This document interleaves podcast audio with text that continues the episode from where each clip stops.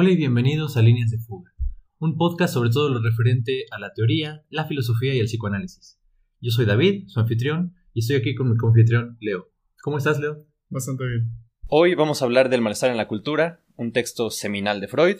Eh, me parece que nos vamos a circunscribir únicamente a las primeras cuatro partes porque es un texto bastante sustancioso y, y en este podcast pues no queremos pasar eh, de una forma frívola todos los contenidos, sino que nos queremos detener en aquello que es interesante y sobre todo tener una conversación que sea fructífera. Así que bien, comenzando haciendo unas precisiones alrededor del texto. Este es un texto de 1930, lo cual quiere decir que es, al menos en la periodización de Freud, como yo la hago, es posterior al descubrimiento de la pulsión de muerte un texto tardío, Freud tenía 73 años cuando lo escribe. Sí, sí, sí.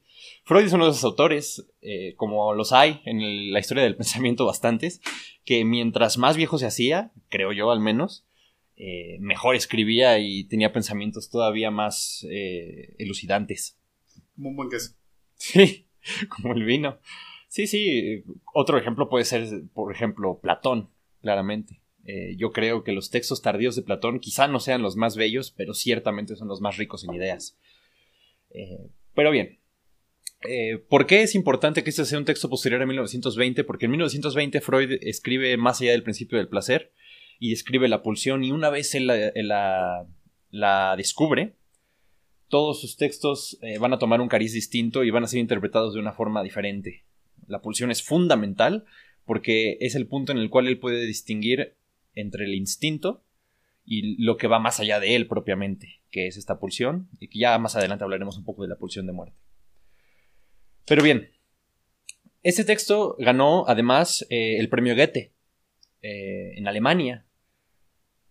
Creo que esto es importante porque pues lo que revela es que es uno de los textos más bellos de Freud. Aparte de ser un texto seminal de suma importancia, estilísticamente es muy bello. Yo creo que es el texto más filosófico por un lado, pero también el estéticamente más eh, placentero de leer, de los que nos da Freud. Pues bien, comenzando con el malestar de la cultura. ¿En qué se enmarca? Este texto fue escrito eh, de forma inmediatamente posterior, creo yo, al porvenir de una ilusión, si nos referimos a los textos mayores de Freud. ¿Esto qué quiere decir? Freud está en la coyuntura de la discusión religiosa de su tiempo. ¿Cuál es la postura de Freud en relación a la religión? Freud tiene esta postura ilustrada clásica de un ateísmo militante. es decir, él dice la religión no es más que una ilusión, no tiene un valor sustancioso, es en general muchísimo más perjudicial de lo que es benéfica para las sociedades. En general, en eso podemos pensar su postura. De alguna forma también representa un, un espejo, si se le quiere ver, de la propia noción humana. Sí, sí, sí, sí, sí, sí. Tiene en ese sentido un paralelismo con Feuerbach, ¿no? Sí. Es decir, la religión no la puedes hacer remitir, obviamente, a un origen divino si tienes una posición atea. Por consiguiente, la tienes que hacer remitir a orígenes antropológicos. A Antropocéntricos, dirás. Sí, no, bueno, antropológicos en el sentido de que hay algo en lo humano que tiende a la creencia religiosa. Es lo que pensaba Feuerbach en. Eh, no me acuerdo cómo se llamaba su texto más importante, pero bueno, esto no es importante ahora mismo. Eh, pero también la postura de Freud en sus textos antropológicos, como lo son Totem y Tabú, por ejemplo, que él remite ¿no? Eh, a la religión al asesinato del padre originario y a la culpa. La generalización de esa culpa es lo que da la religión y posteriormente el monoteísmo. Pero vaya, eh, esta posición de Freud, eminentemente atea, militantemente atea, no es, pienso yo, y es importante destacarlo, la de todo el psicoanálisis.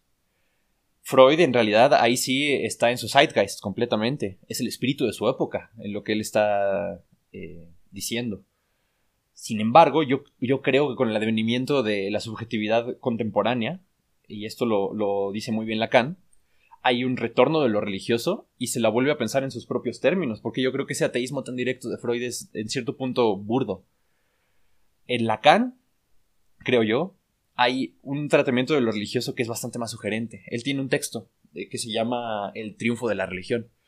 Creo que en realidad es un discurso y después una serie de preguntas que le hacen, ¿no? Pero él, es un discurso que le hace a los cristianos, sobre todo a la Iglesia Católica, en la cual él cree, y yo creo que profetiza con bastante exactitud, que con la tecnificación de las sociedades, la religión va a triunfar.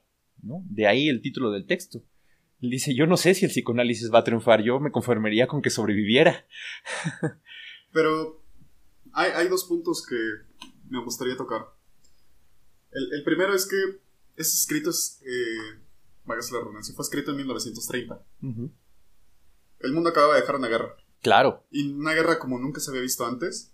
Y no solamente eso, sino que estaba viendo el amanecer de otra guerra que también se viviría como nunca antes. Sí. Entonces, pensemos en esa situación. Ese es un mundo abandonado por Dios. Es un mundo controlado por el ser humano. Un ser humano que ha perfeccionado la técnica de la guerra, la técnica del asesinato industrial. Cierto, claro, ¿no? Eh, hay que pensar a este respecto que, habiendo salido de la Primera Guerra Mundial, que fue una experiencia traumática, sobre todo en la medida en que fue la primera guerra en la que se usó de forma masiva las ametralladoras, es decir, las armas de repetición. Y antes de la Segunda Guerra Mundial, que no podemos olvidar, concluyó con eh, la, bomba atómica. Y el holocausto. sí, y, que a este respecto, como Agamben lo dice, ¿no? Como el holocausto en realidad era una fábrica de producir cadáveres, como el principio de la productividad de la producción masificada se tradujo en algo en lo cual el objetivo era producir la mayor cantidad de cadáveres que fuera posible. Es decir, la lógica de la industria, de la revolución industrial y del capitalismo incipiente, que en ese momento ya no era tan incipiente, pero que inició eh, a partir del siglo XIX, en el asesinato masivo de una etnia entera. Entonces, claro, este texto, por consiguiente, pues, si lo pueden ver, lo que tiene en la cabeza Freud no es poca cosa. Bien, eh, ¿por qué hablando, empezamos hablando de la religión? Este texto empieza con ella y después se desmarca para hablar del fenómeno más general, que es la cultura. La religión eh, es lo primero de lo que se habla en el malestar de la cultura y para ello nos voy a leer, creo yo, eh, las primeras palabras de este texto que está en el primer párrafo para adentrarnos en él. Eh, por cierto, nosotros vamos a leer de la traducción de Ballesteros, no la traducción hecha por las obras completas de Amorortu, que ciertamente es más precisa. En Freud hay en general dos traducciones. Eh, hay más de textos puntuales, pero de la obra completa está la de Ballesteros, que el mismo Freud leyó, y, sancionó en realidad, dijo que era bastante buena, que le gustaba mucho el, ritmo que le hacía tomar. Ballesteros era filósofo y se caracteriza por ser extremadamente bella. O sea, tú lees los textos traducidos por Ballesteros, tienen una cadencia, una riqueza del lenguaje bellísima, incluso un ritmo. En cambio, eh, la del argentino, que ahora mismo no me acuerdo cómo se llama, era, era médico cuando la tradujo, y la, la mayor distinción que podemos ver en ella es que por supuesto que es más precisa conceptualmente. Es la que los psicoanalistas usan, sobre todo los que están eh, encaminados a la práctica clínica, son los textos de los que se sirven, los de Amorortu. Eh, sobre todo hay una precisión que es fundamental y es vital hacer, que es la noción de instinto y de pulsión. En, en, alemán, Freud usaba instinct, como en inglés, simplemente con una K, para referirse a los instintos animales, y trip T-R-I-E-B, para referirse a las pulsiones. Ballesteros, eh, de una forma creo yo desafortunada, las traduce de la misma forma. Entonces, por ejemplo, en vez de decir pulsión de muerte, dice instinto de muerte. Dando lugar, creo yo, a un equívoco, porque esa diferenciación es muy importante. Eh, la, misma equivocación se dio también en, en, la traducción al inglés, la primera que se hizo, si no me equivoco. Así que es difícil, ¿no? La, pulsión es algo que no se pensaba hasta Freud, es algo que casi casi él acuñó en nuestro entendimiento moderno de la misma. Pero bien, leyendo la traducción de Ballesteros en este caso, el malestar de la cultura empieza así. No podemos eludir la impresión de que el hombre suele aplicar cánones falsos en sus apreciaciones, pues mientras anhela para sí y admira en los demás el poderío, el éxito y la riqueza, menosprecia, en cambio, los valores genuinos que la vida le ofrece. No obstante, al formar un juicio general de esta especie, siempre se corre peligro de olvidar la abigarrada variedad del mundo humano y de su vida anímica, ya que existen, en efecto, algunos seres a quienes no se les niega la veneración de sus coetáneos, pese a que su grandeza reposa en cualidades y obras muy ajenas a los objetivos y los ideales de las masas. Se pretenderá aducir que solo es una minoría selecta la que reconoce en justo valor a estos grandes hombres, mientras que la mayoría nada quiere saber de ellos pero las discrepancias entre las ideas y las acciones de los hombres son tan amplias y sus deseos tan dispares que dichas reacciones seguramente no son tan simples. Uno de estos hombres excepcionales se declara en sus cartas amigo mío. Habiéndole enviado yo mi pequeño trabajo que trata de la religión como una ilusión, respondióme que compartía sin reserva mi juicio sobre la religión, pero lamentaba que yo no hubiera concedido su justo valor a la última fuente de la religiosidad. Esta residiría, según su criterio, en un sentimiento particular que jamás habría dejado de percibir, que muchas personas le habrían confirmado y cuya existencia podría suponer millones de seres humanos. Un sentimiento que le agradaría designar sensación de eternidad. Un sentimiento como de algo sin límites ni barreras, en cierto modo oceánico.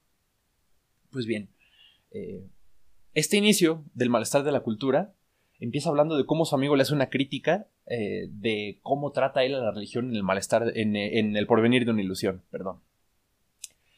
Freud creía realmente que la, religión estaba próxima a desaparecer, realmente.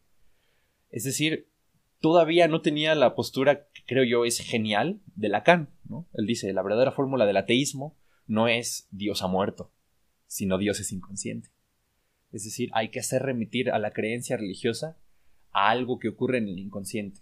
Al igual que la ideología, creo yo, un entendimiento cabal de la ideología no es tu creencia consciente. Es decir, un ejemplo maravilloso que pone acá a este respecto y, y creo que es eh, bastante revelador al respecto de la religión es que decía yo no soy marxista porque crea que el motor de la historia es la lucha de clases, sino que creo que la lucha de clases es el motor de la historia porque soy marxista. ¿Ves? Hay una posición previa a la creencia que ya es del inconsciente, que tiene sus propias afinidades y su propia lógica. Igualmente con la religión. Yo, no, yo no soy cristiano porque crea en la vida eterna, sino que creo en la vida eterna porque soy cristiano. Entonces, bien, eh, el amigo de Freud creo le hace una, una crítica, a mi parecer, muy justa, que es que Freud no se ocupa de cuál es la posición subjetiva eh, propiamente dicha en términos afectivos al pensar en la religión. Entonces el amigo le habla del sentimiento oceánico. ¿Tú qué tomas por ese sentimiento o qué te hace pensar a este respecto? Yo creo que si pensamos en alguna clase de sentimiento oceánico, que debería el amigo de Freud, debería ser alguna clase de experiencia religiosa, alguna clase como de revelación. Sí, sí, pues parecería ser que el sentimiento oceánico ante todo es lo que, lo que se remite a la mística, ¿no? Sí. Eh, Algo que yo no te puedo compartir en palabras. Sí. Solamente que lo vivas. Sí. Pero parecería ser, sin embargo, que primero es oceánico por la plenitud de su objeto. Yo pensaría en oceánico en términos de que desborda al sujeto. Desborda al sujeto, sin duda, pero también lo remite a una totalidad. Y esto es muy importante, es una totalidad más allá o más acá de la individuación.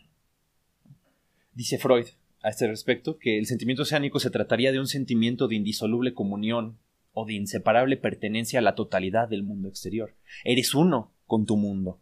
Te sientes en comunión, te sientes en casa, te sientes a gusto en él. Y no de una forma en la cual, ah, yo soy un individuo, sino que no, precisamente lo que se borra es esa individualidad. Freud quiere hacer remitir este sentimiento oceánico a, a una regresión, en realidad, de la infancia. Eh, fiel a sus principios de que la religión en realidad no es un estadio superior de la conciencia humana, sino todo lo contrario, eh, inferior, es algo que debe ser superado. Freud dice que si pensamos en el lactante originalmente, él está en una condición de, un sujeto total. El lactante, por así decirlo, es un yo placiente o un yo hedónico, porque su yo se alimenta a sí mismo en la medida en que él no tiene una mediación entre sus necesidades y su cumplimiento. Es decir, él vive sintiendo hambre, llora, y al llorar pasa algo en el mundo exterior, pero que él no lo experimenta como tal, que lo alimenta, que le cumple su necesidad. Llega la madre, dice el bebé está llorando, ¿qué pasa? Bueno, no sé, hago un intentón, a lo mejor no, no, no está sucio, no se, no se ensució, no defecó, entonces lo voy a alimentar y el bebé cumple su necesidad. En ese sentido, tiene un yo placiente. Pero después, eh, el bebé se ve forzado a abandonar ese carácter placentero cuando tiene que conceptualizar una fuera, que es en cierto punto ajeno y amenazante. La madre ya no es un apéndice de su propio sujeto, sino que es un ente diferente a él, que tiene su propia voluntad y del cual depende en gran medida. ¿Qué pasa aquí entonces? El yo, al tenerse que defender contra ciertos estímulos displacientes emanados de su interior, aplica los mismos métodos que le sirven contra el displacer de origen externo, esos los cuales habrán de convertirse en origen de importantes trastornos patológicos. Entiéndase por eso la neurosis. De esta manera, pues, el yo se desliga del mundo exterior, aunque más correcto sería decir, originalmente, el yo, el yo del lactante, lo incluye todo. Luego, desprende de sí un mundo exterior. Y nuestro actual sentido yoico no es, entonces, más que el residuo atrofiado de un sentimiento más amplio, aún de envergadura universal que correspondía a una comunión más íntima entre el yo y el mundo. Es decir, literalmente, el sentimiento oceánico parecería ser que remitiría a una regresión a la subjetividad preindividual del, del lactante. Esta es una idea difícil, es, es compleja, quizá aquí dicha de forma rápida, pero ¿qué te hace pensar? ¿Crees que tiene razón Freud a este respecto? Sí, y de hecho creo que no es necesariamente incompatible con que el, sujeto que tiene esta experiencia oceánica se angustie. Y esto ya lo iremos develando más adelante, pero Freud eh, nos va a develar más adelante cómo es que la mente es no, no se erosiona, sino que en sí coexisten al mismo tiempo todas las experiencias vividas por el sujeto. Imaginemos ahora un sujeto que posee el lenguaje y se encuentra separado del mundo, pero al mismo tiempo contiene al mundo dentro de sí. Mm. Es una paradoja muy compleja. Sí, sí, sí, sin duda. Claro, y, yo creo que eso responde a la indicación que nos puede hacer el psicoanálisis de que la subjetividad no surge, la subjetividad de los individuos, del adulto, no surge más que de forma traumática.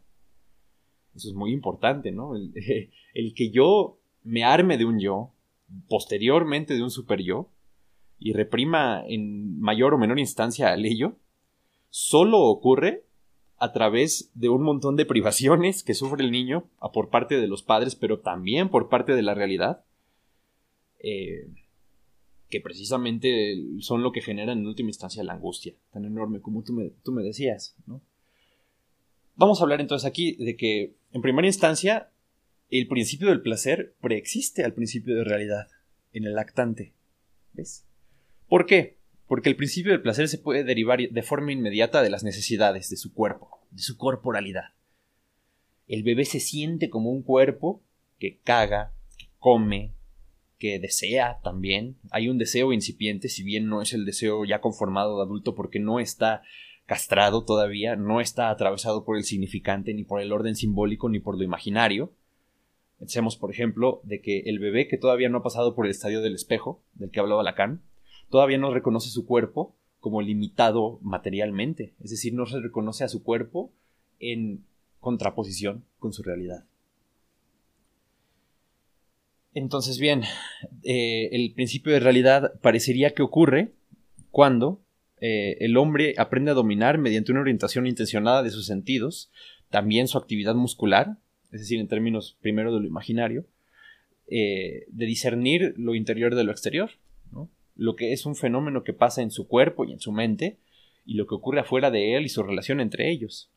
Se entroniza por consiguiente al principio de realidad en ese primer momento en el que se distingue la interioridad de la exterioridad. Ese principio de realidad después tiene una relación fundamental con la economía libidinal del sujeto. Vamos a hablar eh, posteriormente de qué quiere decir eso, pero bien. Eh, tú decías, ¿no? Que la psique tiene esta cualidad de una historicidad muy particular. ¿Qué dice el psicoanálisis a este respecto? Y creo que en vez de decirlo en términos muy abstractos, la postura del psicoanálisis es la siguiente. El sujeto nunca olvida. Para el psicoanálisis, el olvido, en rigor, no existe. No existe por qué? Porque siempre existe un vestigio en la psique del sujeto, tanto de los estadios que se ven superados, es decir, siempre hay partes del niño en el adulto, como también de las experiencias particulares. Es decir, nunca te olvidas realmente, sino que hay un proceso de represión que regresa. Siempre hay un retorno de lo reprimido y del contenido que se encuentra latente. En ese sentido, eh, el sujeto también es un registro. Por eso, la actividad analítica se puede entender como la decía Freud en una metáfora muy bella, creo yo, de que el analista es algo así como el secretario del inconsciente del analizando. ¿Ves? Registra lo que él está diciendo y lo que dice de una forma um, oblicua. ¿Qué ocurre aquí? Bien. Eh, parecería ser que en esta concepción del psicoanálisis, la única forma de olvidar, en el término que nos importa, que es el olvido afectivo, es decir, de poder superar las experiencias traumáticas o displacenteras, es recordar. La psique, mientras más en la medida en que no se encuentra el contenido manifiesto, más potente es su expresión a través del inconsciente. Esto lo podemos ver en cualquier síntoma neurótico. Podemos pensarlo en las personas que tienen lagunas, por ejemplo, en su infancia. Ese contenido que se encuentra eh, inaccesible a la conciencia regresa, retorna en la forma de un síntoma neurótico de forma aún más potente en la medida en que menos lo puedes recordar. Por eso, por medio de la asociación libre, se hacen accesibles ciertas cosas que en una primera instancia no lo eran. Pero bien, eh, continuando. La psique, dice Freud, es como la ciudad de Roma. Eh, ¿Tú nos puedes hablar al respecto? ¿Quieres leernos algo sobre eso? Creo que valdría la pena la, lectura de la... ¿De la cita, directa? Claro sí. Adelante. Nos dice Freud. Supongamos ahora, a manera de fantasía, que Roma no fuese un lugar de habitación humana, sino un ente psíquico con un pasado no menos rico y prolongado, en el cual no hubiere desaparecido nada de lo que alguna vez existió, y donde junto a la última fase evolutiva subsistieran todas las anteriores. esto es lo que yo mencionaba hace rato. Eh, el, psicoanálisis parte que la mente del sujeto es incapaz de ser erosionada, no puede olvidar ni puede destruir recuerdo alguno. Continuamos con Freud. Aplicado a Roma, esto significaría que en el Palatino habrían de levantarse aún en todo su porte primitivo los palacios imperiales y el Septisonium de Séptimo Severo, que las almenas de Castel San Angelo todavía estarían coronadas por las bellas estatuas que las adornaron antes del sitio por los godos, etc. Pero aún más, en el lugar que ocupa el Palazzo Caffarelli, veríamos de nuevo, sin tener que demoler ese edificio, el templo de Júpiter Capitolino. Sí. Bien, sí, sí, claro. Yo creo que es, importante que podamos ilustrar un poco de esta cita. Y es de. La metáfora que nos quiere hacer ver aquí Freud es como en Roma, precisamente en tanto la ciudad eterna, y no es casual ese nombre, eh, coexisten una serie de elementos, por un lado, vestigiales, es decir, hay cachos de la muralla original, por ejemplo hay eh, cachos del Coliseo, y que todos esos, en primera instancia es importante, remiten a distintos estadios de la historia romana, es decir, muchos de esos edificios se separan por cientos de años, incluso, pero también coexisten con los edificios romanos actuales, con las casas de los romanos actuales, con las plazas que hay hoy en día. Es decir, hay, hay una coexistencia de lo absolutamente contemporáneo y no solo eso, de lo futurista, con lo arcaico. Eh, la metáfora de Freud, dice él mismo, es aún más reveladora si pensamos que en un mismo espacio pudieran sobreponerse esos distintos edificios, porque él cree que eso es lo que realmente ocurre en la psique. Nunca, es decir, en un desarrollo del sujeto adulto, se puede deshacer por completo de, la, de lo que tuvo que pasar para llegar a él. Es muy, es muy hegeliano en este sentido, ¿no? En el resultado está ya contenido el momento por el que se tuvo que pasar y aquello que tuvo que ser negado. La negación entonces no es algo que simplemente se rechaza o se pone de lado, sino algo que se incorpora dentro del resultado mismo, dentro de la totalidad de la subjetividad. Por eso creo yo que el psicoanálisis siempre se tiene que entender, y esto sí, pienso yo, no es negociable la interpretación, a la luz de un hegelianismo, al menos en Freud y mucho más en Lacan. Quizá en Lacan tardío haya un giro que vaya más allá de Hegel, pero eso es tema para otro día. Pues bien, continuando entonces, ¿no? Si Freud remite el sentimiento oceánico a esta experiencia del sujeto lactante, del sujeto total del bebé, como un retorno a la misma, él puede decir, entonces, que él sigue pudiendo concebir a la religión como fundada en una clase de desamparo infantil. Él dice que en cuanto a las necesidades religiosas, puesto que un sentimiento solo puede ser una fuente de energía si es a su vez la expresión de una necesidad imperiosa, al menos en su origen, esto es muy importante aparte para el psicoanálisis, es decir, nunca hay necesidades puras, nunca hay una necesidad eh, privada de deseo, ni un deseo privado de una cierta necesidad. ¿Cuál es un ejemplo? Por ejemplo, nunca existe hambre sin antojo. Nunca sientes hambre sin que se te antoje algo en específico, ¿no? También, por ejemplo, nunca hay, una, eh, nunca hay eh, un deseo sin un cierto dejo de necesidad. Por ejemplo, nunca deseas a una persona de forma sexual, con sus caracteres sexuales secundarios, de que te gusta, de que te erotiza, sin también de que haya una corporalidad que necesita algo eh, de fondo. En este caso, las necesidades sexuales. Eso es claro. Pues bien, dice Freud, ¿no? Que en cuanto a las necesidades religiosas, él considera irrefutable que decir que su derivación viene del desamparo infantil y de la nostalgia por el padre que aquel suscita. Tanto más cuanto el sentimiento religioso no se mantiene simplemente desde la infancia, sino que es reanimado sin cesar por la angustia ante la omnipotencia del destino. Él dice que le sería imposible indicar ninguna necesidad infantil tan poderosa como la del amparo paterno, dice él. Pues precisamente el padre tiene esta función eh, de mediación entre el niño y la realidad, por, por medio de la ley. La madre alimenta, en términos psicoanalíticos, mientras que el padre impone la ley, es decir, le da al niño toda esa serie de herramientas con las cuales él se va a relacionar con el mundo, sobre todo de forma simbólica. ¿Qué puede y qué no puede hacer? ¿Qué va a orientar mi acción? ¿Con qué criterio voy a decidir qué hacer en determinada circunstancia? Todo esto proviene de la ley del padre, cuando el niño deja de ser puro instinto y empieza a tener una cierta agencia, a poder decidir. Entonces, dice Freud, la religión es alguna clase de síntoma neurótico, es decir, de pervivencia del desamparo paterno.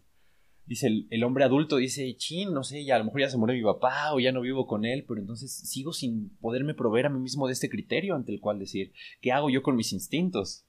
Dice entonces de que, ah,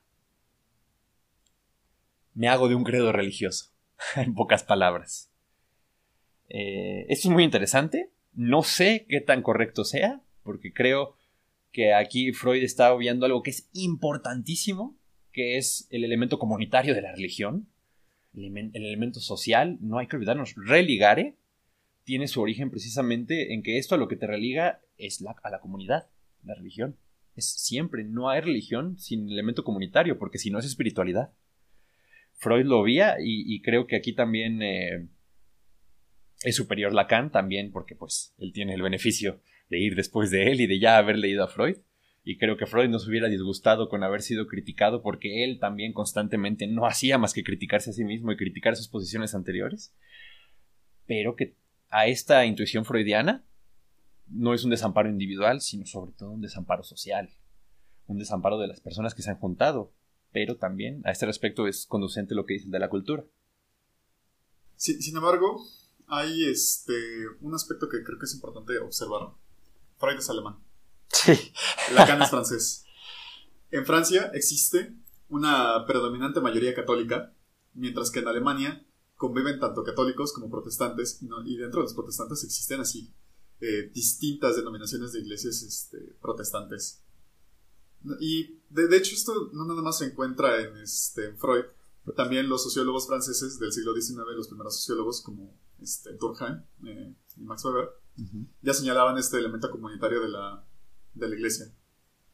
Que de hecho es un elemento que se puede rastrear hasta la Revolución Francesa. Sí, bueno, Freud no era alemán, era austriaco, pero eh, tu, punto vale también con el corolario de que Freud en realidad era de origen judío, entonces ahí hay otra problemática que se sobrepone. Pero es cierto, el clima cultural en el que vivía Freud estaba dominado por una subjetividad protestante.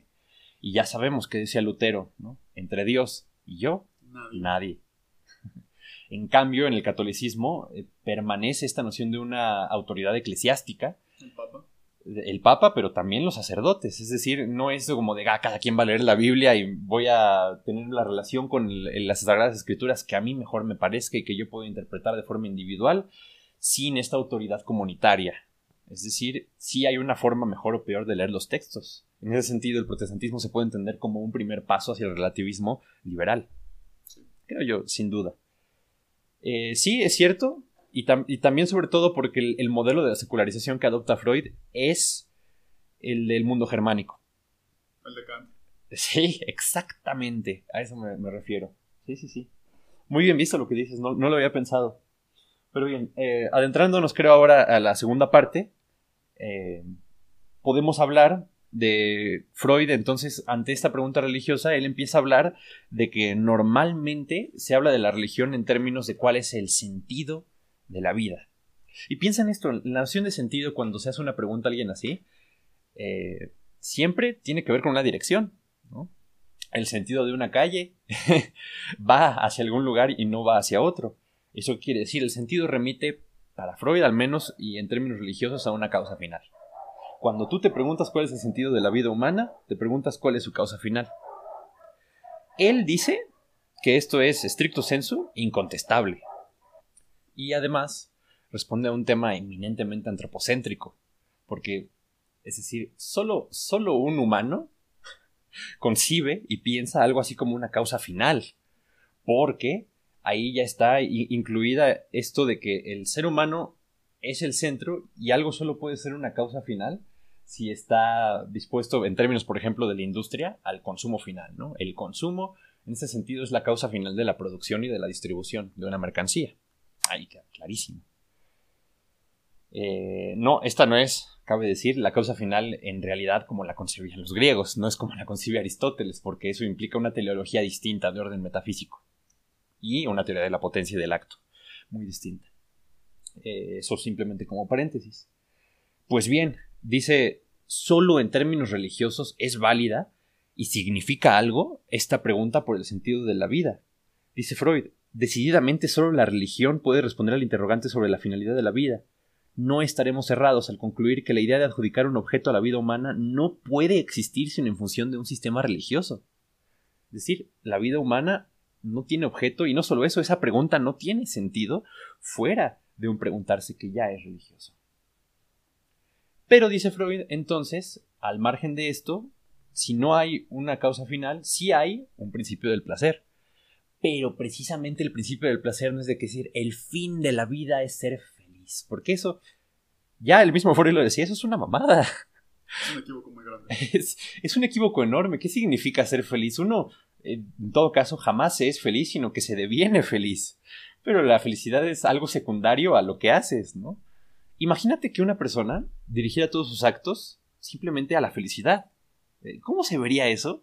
es alguna clase de hedonismo barato, que muchas personas lo, intentan, pero que no te puedes regir por él siempre. ¿No trabajarías? ¿No harías más que lo que se le antojara a tu buena voluntad? Eso, primero que nada, no ocurre, pero segundo, es insostenible. Entonces, eh, cabe decir entonces que el principio del placer no es un principio que tienda a una causa, sino que es un principio económico. Es un principio que regula las cargas libidinales y cómo se manejan en relación a los objetos y al yo. Siempre hay esta dialéctica, sobre todo en el Freud tardío, entre los objetos parciales, los objetos completos, que ya son para el adulto, ¿verdad? Porque siempre el niño es una clase como de germen de adulto eh, esto, por otra parte, es, muy interesante. ¿Te has dado cuenta cómo en la filosofía y en el pensamiento somos muy incapaces de pensar a la infancia en sus propios términos? Es decir, a la niñez como su propia cosa y no simplemente como alguna clase de adulto por realizar. y el psicoanálisis peca, sin duda alguna, de eso. Creo que el, único filósofo en el que puedo pensar directamente es Nietzsche. Sí. Que piensa en, esta imagen del, del poeta que anda como el niño en el mundo haciéndose de su mundo. Sí, porque en Nietzsche el niño está vinculado ante todo a lo nuevo. El niño ve todo con ojos nuevos, experimenta todo con ojos nuevos, pero es aquel en la que cada experiencia es absolutamente suya y nueva, y no se puede remitir a una generalidad. Y siempre está dispuesto a la superación. Sí, porque es un, es un nuevo comienzo, ¿no? Como en el, en el, primer discurso de Zaratustra. Es un primer decir sí, pero se le dice sí, es, una afirmación inocente, en el sentido en que inocente literalmente es la carencia de culpa. No está cargada la afirmación del niño. Es, danzarina, por decirlo en los términos nietzscheanos. pero, eh, en lo que estábamos, era que el objetivo vital está regido por el principio del placer y que es un objetivo que funciona más como horizonte que como destino. Creo que esto es clave decirlo. El principio del placer, ante todo, lo que quiere es proporcionarle al yo una, la, mayor cantidad de placer que pueda sin incurrir en algo que le cause un displacer por otra parte. Entonces tiende en cierta forma a la homeostasis. No a la nada, ciertamente, pero sí a una procuración de un placer sostenible. Este principio del placer a lo que nos lleva es eh, a la búsqueda de la felicidad, tal y como nosotros la entendemos, que está vinculada para Freud a este placer del que ya hablamos. Pero como alguna clase de subproducto. Sí, sí, sí, sí, la, la, felicidad es alguna clase de cristalización del placer. Solo puedes pensar en felicidad una vez que ya piensas el placer en términos generales, que ya buscas algo en común a todos los placeres y a lo que estos derivan. Pero, continuando, él dice que una vez el yo se encuentra en la realidad, eh, se dará cuenta de que no puede cumplir todos sus deseos, de que tiene que hacer un compromiso con esta. Una vez se entroniza el principio de realidad, que por eso es importante que sea posterior al principio del placer, el yo tiene que rebajar sus pretensiones de felicidad en pos del segundo. Ahí creo que hay un paralelismo muy importante con Schopenhauer, como voluntad de representación en que Schopenhauer explica esta noción de la voluntad de representar, que es esta como sed que tiene el sujeto ante el mundo de asirlo, y que el mundo se resiste a ser, a ser asido. Hmm. Sí, sí, sí, sí. Es interesante porque aún así en Schopenhauer existe el corolario de que la voluntad es, es una. Los, los, sujetos particulares solo pueden ser individuaciones de una misma voluntad, que aparte a todos nos hace sufrir porque nunca acaba, ¿no? En ese sentido, es muy budista, incluso Schopenhauer, pero aparte a, la pesimista. Sí. Eh, pero sí, es cierto. El hecho es ese. El yo tiene que rebajar sus pretensiones de felicidad y decir, bueno, yo no me voy a poder procurar mi felicidad siempre porque tengo escuela, porque es difícil cultivar los alimentos, porque vivo en un lugar donde el clima no siempre es conducente para esto, no puedo hacer siempre lo que yo quiera y lo que mis instintos y mis pulsiones me mandan. Por consiguiente, el, principio del placer se transforma y se hace más bien una búsqueda de evitar el sufrimiento que de la búsqueda de una felicidad positiva. Piensa en estos términos de que lo podemos pensar en paralelismo a la libertad, por ejemplo. En una sociedad eh, liberal, lo que proliferan son lo que se llaman comúnmente las libertades negativas en detrimento de la libertad positiva. Una libertad positiva es la libertad de hacer algo, de ejercer tu potencia en un acto en particular. Una libertad positiva es la de salir y escalar una montaña, por ejemplo. Yo puedo porque nada me lo puede impedir, porque tengo la potencia, la posibilidad corporal, física y también eh, económica de hacerlo. En cambio, una libertad negativa es la, libertad de que no te limiten. Es, una, es un punto muy fino pero por ejemplo, una libertad negativa es la libertad de expresión. Sí, creo yo que se puede entender de esta forma. Porque tú puedes decir algo y nadie te puede detener en expresarte y en pensarlo de cierta forma.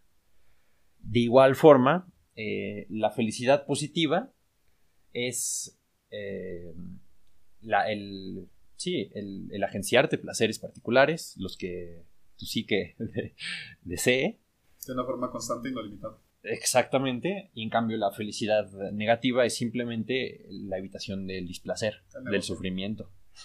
sí, sí, sí, claro, alguna clase de negociación con la realidad, más bien con el principio de realidad.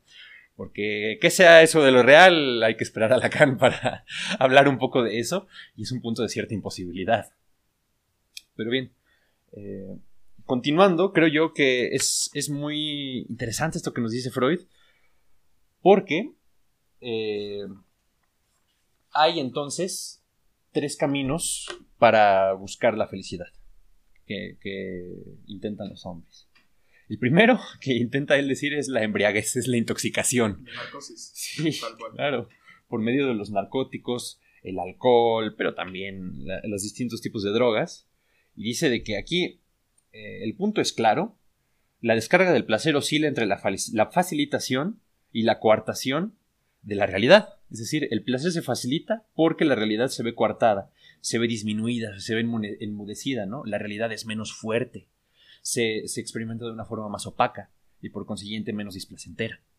Y es que ahí lo que sucede es que no es una búsqueda de la felicidad per se, más bien es una habitación de la angustia. Bueno, no sé si en términos freudianos, pero en efecto hay algo eh, de que todo aquello que ofusca la realidad es porque no se la puede soportar y normalmente lo que no se soporta es lo que es indiscernible en ella. Vaya, eso no cabe duda. Diría, diría Kierkegaard, ¿no? Eh, a este sentido, que la angustia es lo que se experimenta ante lo indefinido. Se, se, contrapone en ese sentido al miedo. Yo, por ejemplo, si estoy encima de un precipicio, me da miedo que me podría caer. Pero tengo la angustia de que podría saltar. ¿Ves? Hay una posibilidad ahí. Y en ese sentido, sí hay menos posibilidades accesibles en un estado de narcosis. Por supuesto que sí. Pero ese es el primero del que habla Freud. Eh, el segundo, que es sin duda el que él prefiere, es el desplazamiento y la sublimación. Que él quiere decir que toda la energía sexual que no puedes descargar en el mundo de una forma directa, es decir, por un acto eminentemente sexual, vaya, esto en términos muy primitivos querría decir, como decía Lacan, que sin el registro de lo simbólico, al otro te lo comes o te lo coges, es decir, de tus pulsiones agresivas o sexuales, eh, en vez de descargarlas en un acto de forma inmediata, las interiorizas y las transformas, las desplazas en algo más y es cuando se da la creación artística, por ejemplo. Y en ese sentido, el mismo principio económico de la sexualidad, de la libido, es el que alimenta al arte. Y no solo al arte, sino a la cultura, a la ciencia también. Creo que si este punto no ha quedado claro a qué se refiere Freud con economía libidinal, es que hay que entenderlo de una forma muy literal. Sí. Y este. Creo que valdría bien la pena, porque esto es tema de discusión posterior. Si pensamos la economía libidinal, por ejemplo, en los términos del liberalismo clásico, ¿qué es eso que se puede desplazar? Es la sobreproducción, el exceso. Y sin embargo, aún queda la cuestión si aquello es posible. Porque retomemos esta idea que tiene Freud de, homeostasis. La economía libidinal tendría que entenderse como una totalidad. Mm. Y aquello que es este, sublimado de alguna forma viene de alguna otra parte. No aparece de la nada. Sí, sí, sí, sí. Es cierto. Mm. Tal vez que nos ayudaría este, en ese sentido es decir lo siguiente. Eh, todo el contenido de la psique, si no se le da salida, si no se le da si no se le da desemboque, como un río, ¿no? Tiene que ir a algún lado. Y si no va a algún lado, se va a desbordar. Pero jamás desaparece. Eh, en ese sentido, pues la, economía libidinal es algo que tiene que ver con el equilibrio y con el manejo del exceso. Eh, este sentido, hay, un texto muy, muy interesante que se, sirve de este principio de la psique, eh, pero obviamente le da un giro importantísimo de Bataille. se llama. El texto más grande se llama La parte maldita, pero también tiene un texto pequeño en alguno de los ensayos chiquitos que se llama sobre la noción de gasto. Él dice que hay un paralelismo, de una, igual que en Freud, pero de una forma muy distinta, entre el, manejo de las sociedades y el manejo del individuo en su psique, propiamente, ¿no? Ahí ya, ya albergamos todos multiplicidades. pero dice Bataille de que hay una cierta cantidad de energía que solo puede, que debe ser utilizada como en el derroche. Tanto, es decir, en, una serie de actos no productivos que no sean conducentes a un fin particular, tanto de energía libidinal como de la producción en una sociedad. Esto, eh, esto es a lo que Batalla llamaba la parte maldita. Entonces, todo el gasto suntuario, el gasto en monumentos, pero también el que, el que hacen los individuos en joyería, en arte, es realmente un gasto libidinal muy fuerte que debe de ser desembocado porque si no parecería ser, nos dice Bataille, eh, desembocan en un desastre, ¿no? Él dice, la parte maldita, si no se gasta en ese, en ese gasto suntuario, se hace guerra, ¿no? Se utiliza para fines destructivos. Vean cuál es el paralelismo ahí con Freud, con la sublimación. Si tú no tienes sexo, pinta un cuadro. Ah, ahí, claro, eh, cabría decir lo problemático precisamente de este concepto de la sublimación. Es decir, que si bien ensalza mucho a los artistas, también eh, introduce la carencia en el seno mismo de lo que a mi entender es la producción deseante. ¿Por qué? Porque dice que tú ya a priori tienes una cantidad de energía limitada. Esta cantidad de energía es limitada precisamente por el principio de que si un artista, por ejemplo, si cumpliera de forma inmediata, es decir, teniendo mucho sexo, relacionándose de una forma significativa con los demás, su creación literalmente disminuiría. No en calidad, pero sí en cantidad. Tendría menos energía que darle a su acto creativo. Y yo creo que ocurre todo, todo lo contrario. El deseo es algo así eh, que funciona como las bacterias que se reproducen por partenogénesis mientras más creación haya, más deseo va a haber. Es muy parecido a la voluntad de poder nietzscheana. Yo lo, pienso en ese sentido, ¿no? Porque el principio es de que mientras más vida haya, mientras más vitalidad y por consiguiente más poder haya, más voluntad hay. La voluntad es hipertrófica, es como un músculo. Mientras más ejercita, más fuerte es, y mientras más fuerte es, más quiere ejercer sus capacidades. Esto va completamente en contra de la concepción del deseo del psicoanálisis y por consiguiente de la noción de sublimación, porque la noción de sublimación solo es posible si hay carencia. Si se entiende la creación en términos de carencia, porque literalmente es la transformación de una falta, del no cumplimiento de la satisfacción de una falta en una creación. Es decir, es, es un suplemento. Es entender a la creación como el suplemento y como el negativo de la falta, literalmente.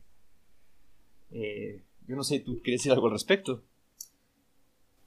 De, alguna forma estoy de acuerdo sobre todo con lo último que mencionas.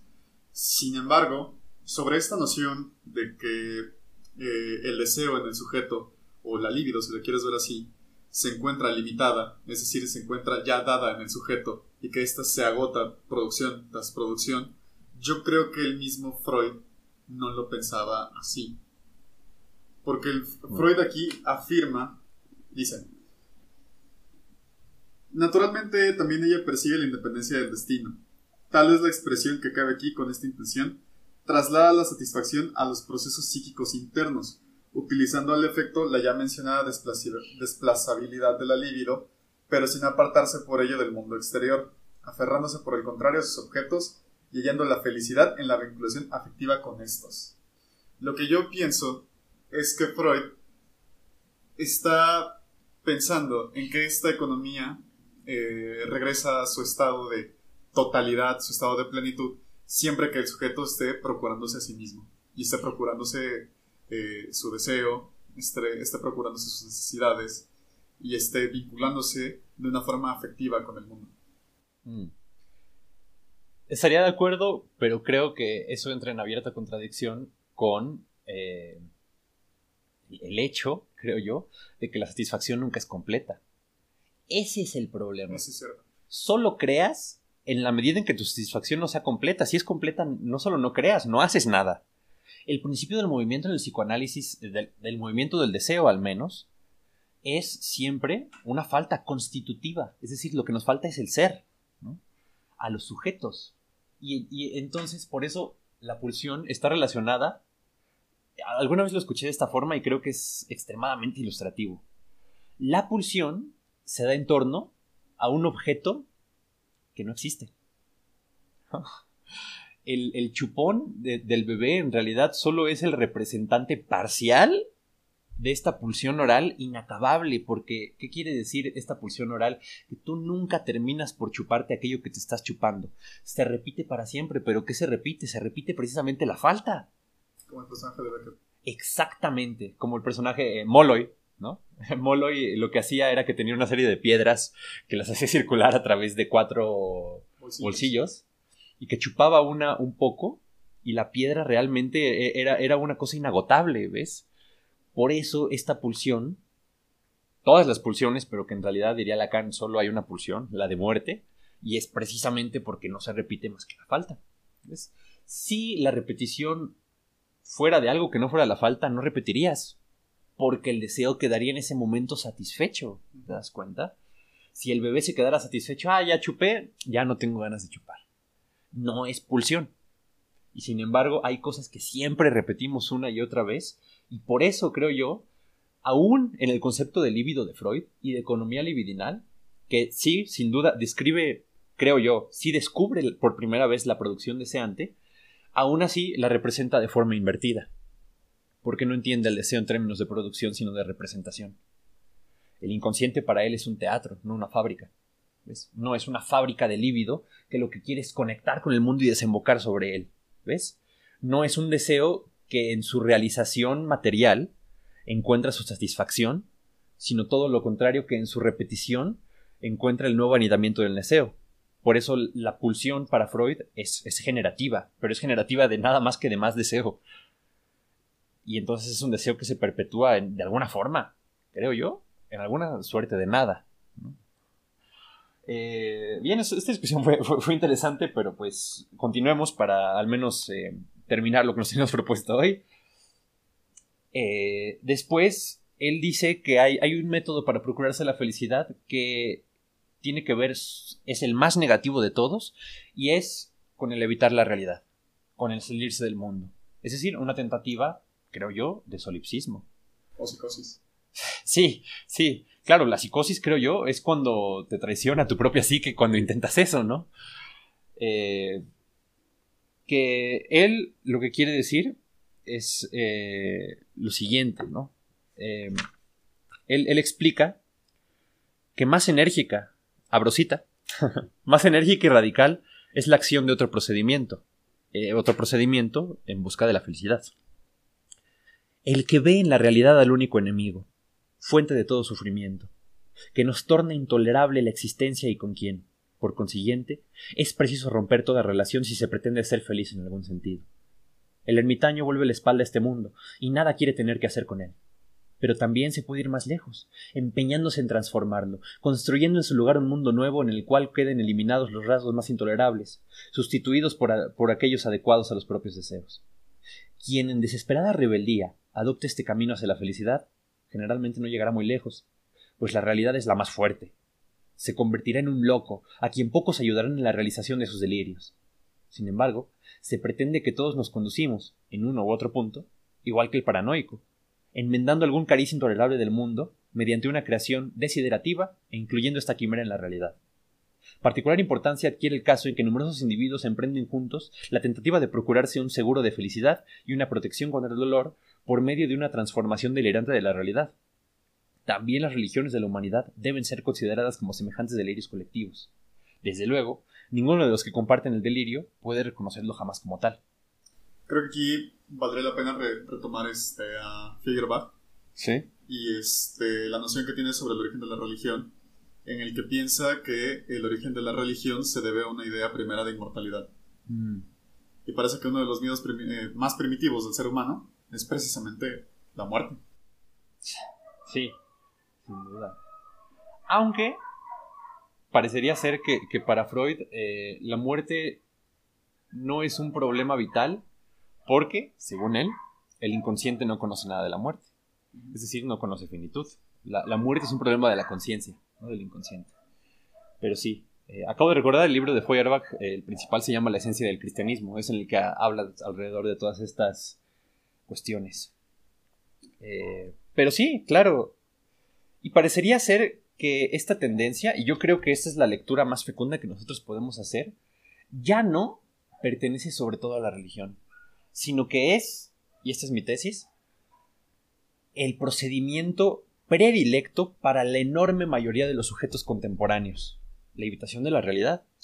Porque vemos, ya, ya no, es decir, ya no van a la iglesia, ya no rezan cuando sienten angustia, se meten a Facebook, se meten a Instagram, tienen relaciones a distancia con gente que no conocen, suben una foto, ¿no? Hay, hay a este respecto, esto lo vi, es una cosa terrible. Había eh, en algún lugar de internet unas capturas de pantalla de una persona que le decía a un amigo suyo que dice es que yo de verdad siento que prefiero masturbarme viendo la foto de ella que tener sexo con ella. Estaba hablando de su novia, ¿no? Ve cómo esta radical intolerancia de la realidad se ha tornado en algo en lo cual solo podemos eh, manejarnos en este mundo interno, en este solipsismo radical. Esto obviamente tiende a una radical psicotización del sujeto, porque ¿qué pasa con esa pérdida de la realidad? Solo se puede sostener por medio de una reconstrucción delirante, ¿no?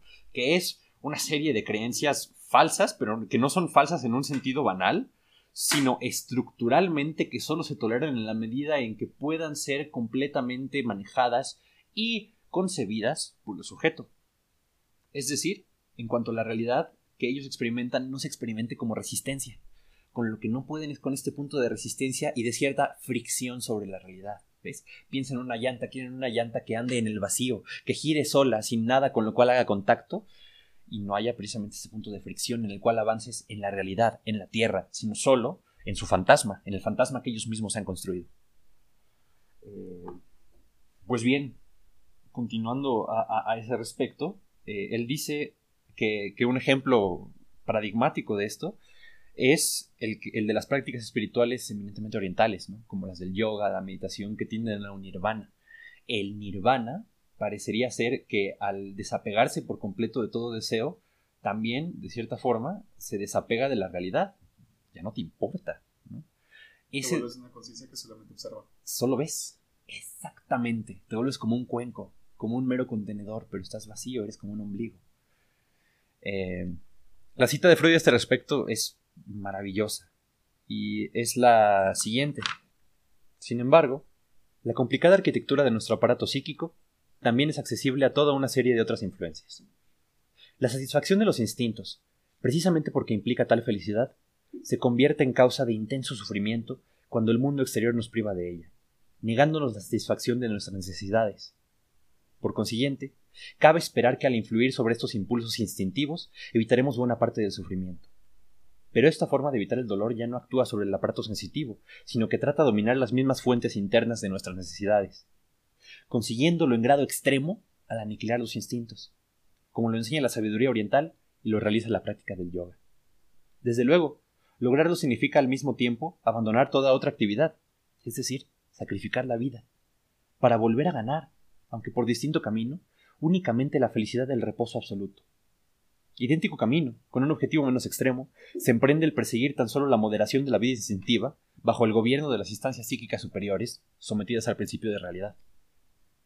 Es decir, eh, ya cierro cita, que eh, se lleva el compromiso hasta sus últimas consecuencias, pero se compromete tanto que ya no es solo con el principio de realidad, sino que se cede por completo toda la vida instintiva, ¿no? Todo lo que el ello en su forma salvaje quiere, se, lo, aniquila en, este, en esta instancia, porque también al abandonar el mundo es lo que ocurre. Pues bien, finalmente la, última forma de la búsqueda de la felicidad, dice Freud, es el amor. El amor, en tanto representante, en tanto, en tanto representante fundamental de la sexualidad, en tanto su epítome, nos proporciona la, la, experiencia placentera más poderosa que podamos nosotros sentir. Freud mismo lo acepta. Cuando tú te unes con el objeto de tu amor por medio de tu sexualidad, eres dichoso como no te lo puede proporcionar ninguna otra cosa. Y sin embargo, eso tampoco nos puede proporcionar la felicidad. Primero, porque es no se puede repetir hasta la infinidad. Eh, por dos cosas fundamentales. Primero, por los límites físicos, pero aún más importante, porque el objeto del amor tiene una voluntad propia que de repente te puede no preferir. Y segundo, aún si te prefiere, se puede morir en cualquier momento. Es tan mortal como tú. Eh, a este respecto, se dice Freud una de sus citas más famosas, que es la siguiente. El punto débil de esta técnica es demasiado evidente, y si no fuera así, a nadie se le habría ocurrido abandonar por otro tal camino hacia la felicidad. En efecto, jamás nos hallamos en la merced del sufrimiento como cuando amamos. Jamás somos tan, tan desamparadamente infelices como cuando hemos perdido el objeto amado o su amor. Pero no queda agotada con esto la técnica de vida que se funda sobre la aptitud del amor para procurar felicidad. Aún queda mucho que decir al respecto. Al parecer, eh, esta es la, técnica de la que se sirve el hombre con vocación social, sobre todo, que encuentra su felicidad en la conexión con los otros, pero precisamente en la medida en que el otro es tan impredecible y tan finito en su propia estructura, es que es dificultoso este camino.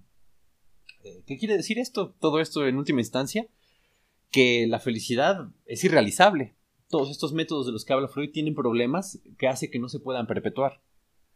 Pero dice Freud de que a pesar de que el designio de ser felices es realmente y en rigor irrealizable, no se debe ni se puede abandonar estos esfuerzos.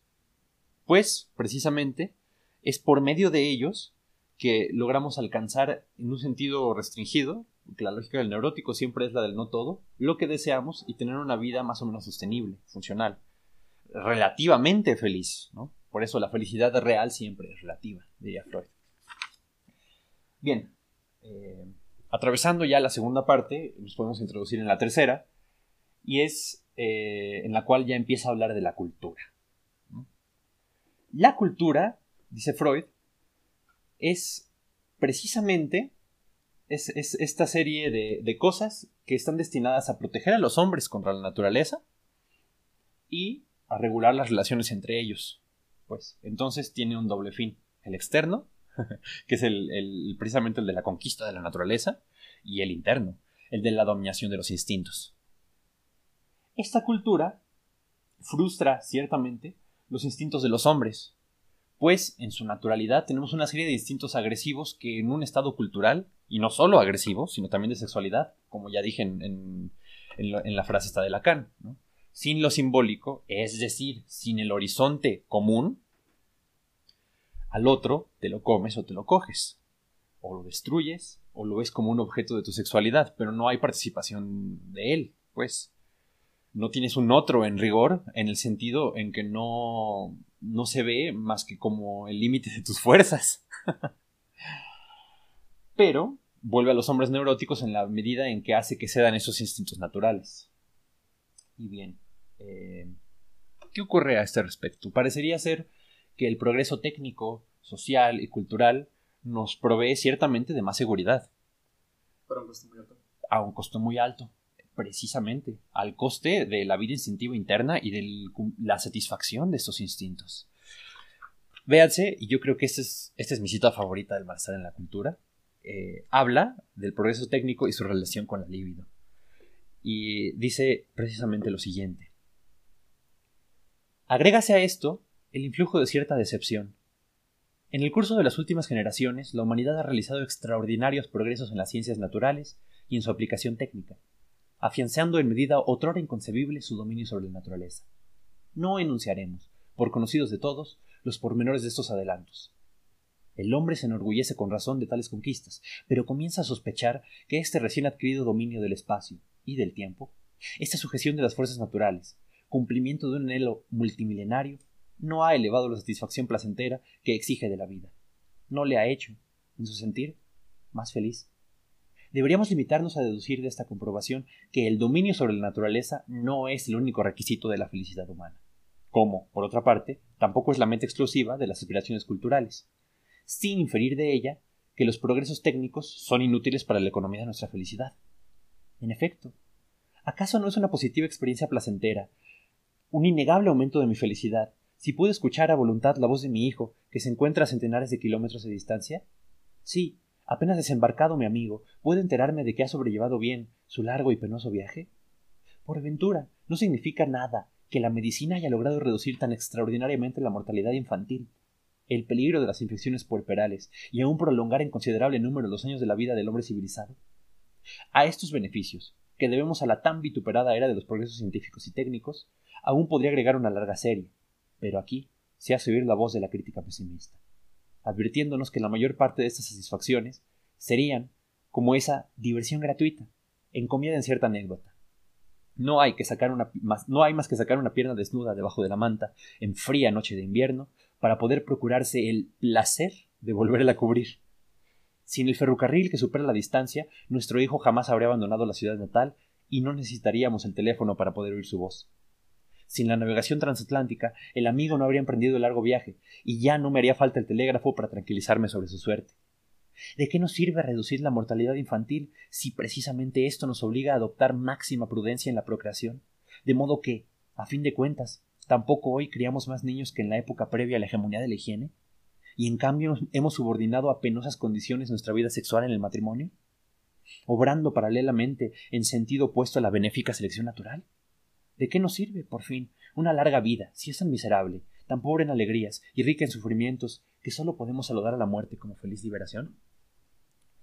Bien, creo que en esta cita larga de Freud eh, es donde se traza el meollo precisamente de cuál es el malestar en la cultura. la cultura nos aleja de la inmediatez de nuestra psique, de nuestra economía libidinal, e introduce una mediación en ella, dentro de nosotros, como trabaja al final y como será en nuestro siguiente episodio tratado, eh, por medio de la culpa y de este super yo cultural extremadamente duro y riguroso, y en segunda instancia por nuestro alejamiento también de la naturaleza. ¿Cómo la cultura en esta dialéctica, porque Freud yo creo sí entiende naturaleza y cultura como opuestos en cierta medida, eh, pues también nos la aleja, ¿no? Como por ejemplo también eh, todos los progresos culturales, nosotros que vivimos en la Ciudad de México, nos condena a estar respirando mierda. nos condenan a tener tan pocos árboles que estamos todo lo contrario respirando sin cesar dióxido de carbono, viendo un paisaje más bien gris y no verde, viendo un cielo, un cielo igualmente opaco y no diáfano. Eh, continuando a este respecto, habría que decir que la cultura precisamente se funda sobre la sesión de los instintos, creo yo. Y de forma eminente eso se puede ver. ¿Por qué? Porque el hombre se hace de una serie de instituciones, de una serie de herramientas, de una serie de aparatos estatales y de otro género que le proporcionan precisamente esa seguridad de la que ya hemos hablado, ¿no? La cultura es la conquista de la seguridad a costa de ciertas libertades. Esto es un entendimiento clásico al cual Freud de una o de otra manera suscribe y que proviene del liberalismo. Más adelante vamos a hablar un poco de eso, pero hay que adelantarlo desde ahorita. Parecería ser, como dice Freud, que el comienzo es fácil, ¿no? La cultura es parida por dos fuentes, dice él, por Eros y por Ananqué. Es decir, por el amor y la necesidad. El amor a tu familia, el, establecimiento de la familia y la expansión del principio familiar en sociedades más grandes en la forma del Estado. En ese sentido es, eh, muy parecido a Hegel, porque dice que el Estado es alguna clase de familia grandota. Em, y, por otro lado, por la necesidad de la división del trabajo, del mejoramiento de una serie de condiciones. Es decir, el que hace las herramientas no puede ser el mismo que, del que cultiva porque cultivar es una actividad que ocupa todo el tiempo. Entonces el que hace las herramientas tiene que recibir a cambio eh, una serie de alimentos de aquel que las cultiva y que usa las herramientas para poder cultivar más y poder tener más seres humanos. Hijo de la necesidad, tanto climática como corporal, como del amor a nuestros semejantes con los cuales nos juntamos. El comienzo, dice Freud, eh, es precisamente el poner la tierra al servicio del hombre y a protegerlo contra la fuerza de los elementos. Ese es el aspecto de la cultura que da lugar a, menos cantidad de dudas. Pero para no quedar coltos, él dice que uno de los primeros actos culturales, y sin duda el más importante, es la hazaña de la conquista del fuego. Y la referencia que él da al respecto es extremadamente sugerente de que cuál es el acto que se hace en la cultura. La cita es la siguiente. El material psicoanalítico, aunque incompleto y de interpretación incierta, permite establecer una hipótesis, al parecer fantástica, sobre el origen de esta hazaña humana. El hombre primitivo habría tomado la costumbre de satisfacer en el fuego un placer infantil, extinguiéndolo con el chorro de su orina cada vez que lo encontraba en su camino. De acuerdo con las leyendas que conocemos, no cabe poner en duda la primitiva concepción fálica de la llama serpentina y, la ingesta. La extinción del fuego por la micción, procedimiento al que aún recurren estos tardíos hijos de, gigantes que son Gulliver en Lilliput y Gargantúa en Rabelais, era, pues, algo así como un acto sexual realizado con un hombre, un goce de la potencia masculina en contienda homosexual. El primer hombre que renunció a este placer, respetando el fuego, pudo llegar a llevárselo consigo y a someterlo a su servicio. Al amortiguar así el fuego de su propia excitación sexual, logró dominar la fuerza elemental de la llama. Esta grandiosa conquista cultural representaría, pues, la recompensa por una renuncia instintiva. Además, se habría encomendado a la mujer al cuidado de fuego aprisionado en el hogar, pues su constitución anatómica le impide ceder a la placentera tentación de extinguirlo. También cabe señalar cuán regularmente las experiencias analíticas confirman el parentesco entre la ambición, el fuego y el erotismo uretral. Vean, es, que es maravilloso. Freud en este punto demuestra, yo creo, la totalidad de su genio. Porque muestra con un ejemplo paradigmático y clarísimo cómo toda conquista cultural se da con el contrapunto de una sesión instintiva. Y esto no cesa de ocurrir. Mientras más progresa la cultura, más sesiones instintivas hay, sin cesar. Y vaya, yo creo que nosotros lo podemos ver y, desde nuestra propia experiencia.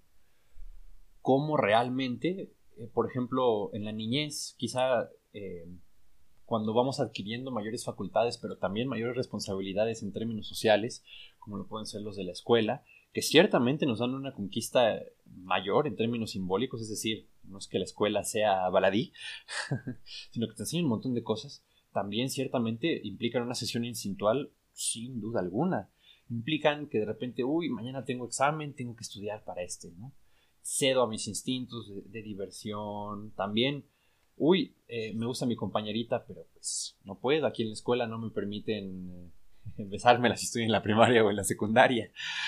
Eh, también cedo ahí a mis instintos primitivos en pos de la participación de una sociedad que me va a proteger, que me va a proveer otra serie de cosas pero que también regula mis relaciones con los demás de una forma que no puedo sentir más que como perjudicial. Continuando, entonces, eh, dice Freud que la cultura... Hay un pequeño rescate que va a hacer Freud, este, en el que básicamente nos explica que el único reducto de felicidad que le queda al ser humano es pensar que la cultura también es inagotable. Sí. Que los años transcurren y que por lo tanto habrá algún momento en el que será más feliz.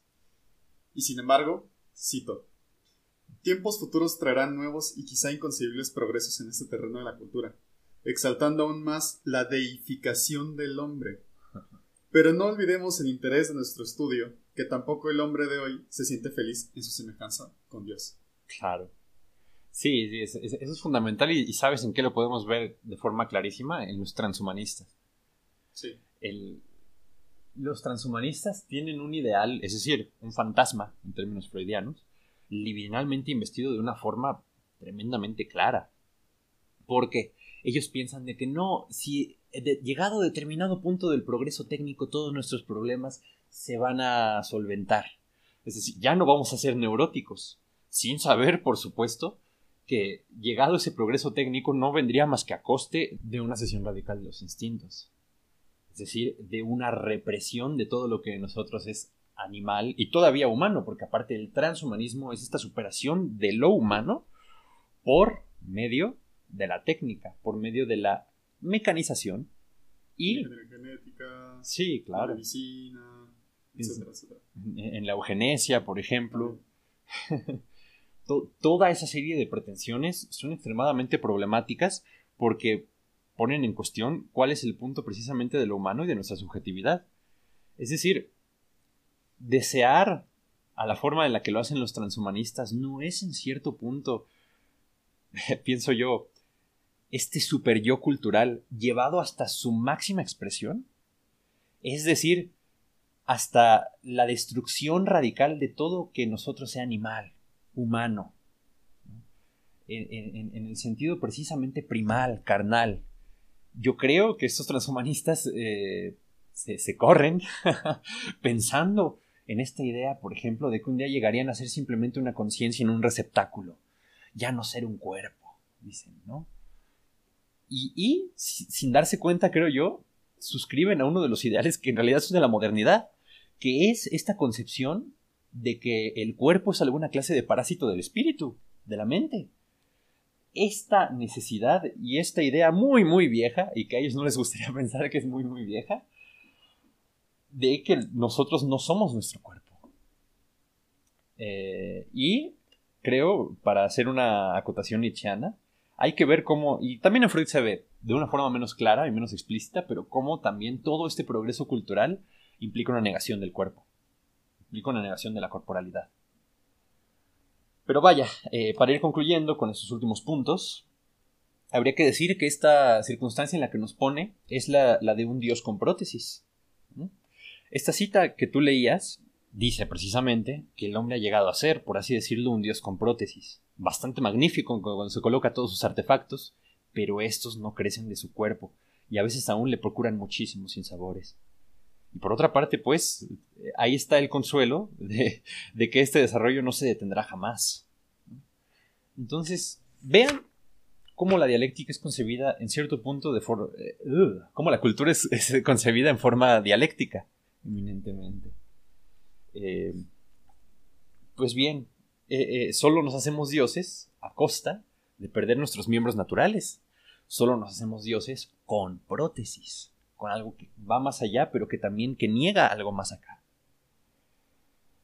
Freud, cuando habla entonces del origen de la cultura como fundado en el amor y en la necesidad, tiene una concepción en la cual de fondo, creo yo, está la idea de la política, sobre todo del Estado originario, del liberalismo, tal y como lo encontramos en Hobbes, pero también en cierta forma en Locke. Para Freud, eh, en el estado de naturaleza, nosotros estaríamos con alguna clase de, libertad individual ilimitada, en el cual todo lo que tú puedas es tuyo para hacer. Entonces, eh, esta noción reguladora que en Hobbes ocupa el Leviatán viene a limitar la libertad natural de los hombres en pos de que no la puedan ejercer los unos contra los otros, en pos de que cada quien encuentre a, eh, a sí mismo con el otro como el límite de su libertad. Esto, creo yo, tiene otra cosa que es también muy problemática y es que naturaliza al individuo. Es que cree que los individuos de alguna forma preexisten a su socialización, cosa que después remediará Lacan en términos psicoanalíticos y también Deleuze y Guattari en su concepción del inconsciente.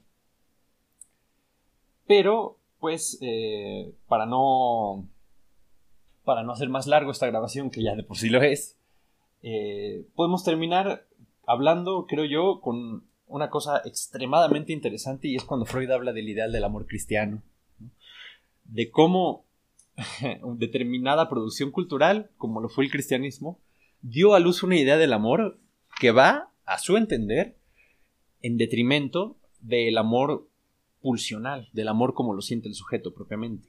¿Qué nos dice Freud? si tú amas a todos, no los amas realmente.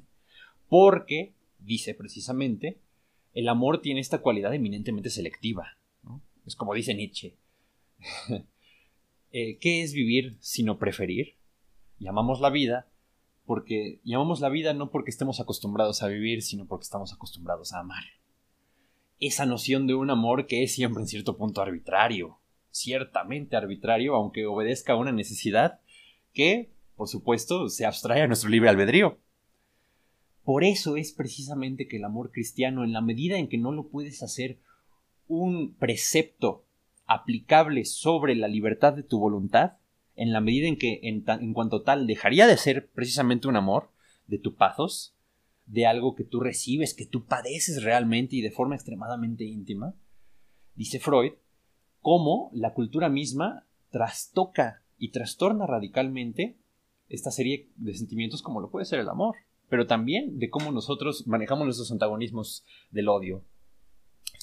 Hay una crítica muy importante que hace Freud y que señala, y lo cito, en el triunfo del cristianismo sobre las religiones paganas ya debe haber intervenido tal factor anticultural, teniendo en cuenta su íntima afinidad con la depreciación de la vida terrenal implícita en la doctrina cristiana.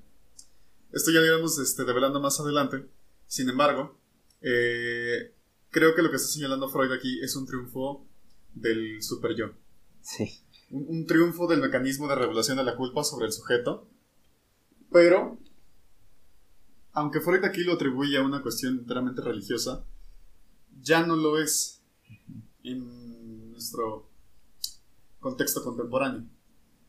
Desde la llegada de Kant, que existe esta eh, secularización de los valores religiosos, y que se sustituye la figura de Dios por este por un ideal abstracto como lo puede ser el imperativo categórico eh, la moral burguesa y la moral cristiana se han vuelto una.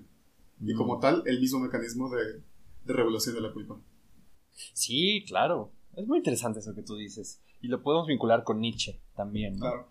En, en la medida en que también con, con este otro aspecto Freud le atribuye a, la cultura en sus orígenes esta suerte precisamente de que, vaya, eh, el cuerpo político, el Estado y las sociedades organizadas no se fundan de forma espontánea y simplemente de una forma contractual, sino, cree él, que esto lo trata todavía más en Totem y Tabú, pero que en primera instancia hay alguna clase de régimen despótico, ¿no? En el cual el más fuerte es el que ejerce su voluntad sobre todos los demás. Y entonces la legislación, es decir, unas leyes que limiten el poder de las personas eh, aplicado a los demás, solo puede venir por medio de una coalición de los más débiles contra el más fuerte. Como en la genealogía de la moral. Como en la genealogía de la moral, precisamente. Eh, la, la lección de Nietzsche, en última instancia, es que para que el Estado en su forma liberal triunfe y sobre todo en su forma democrática, fue preciso una unión de la voluntad de los más débiles contra los más fuertes, que siempre son los pocos.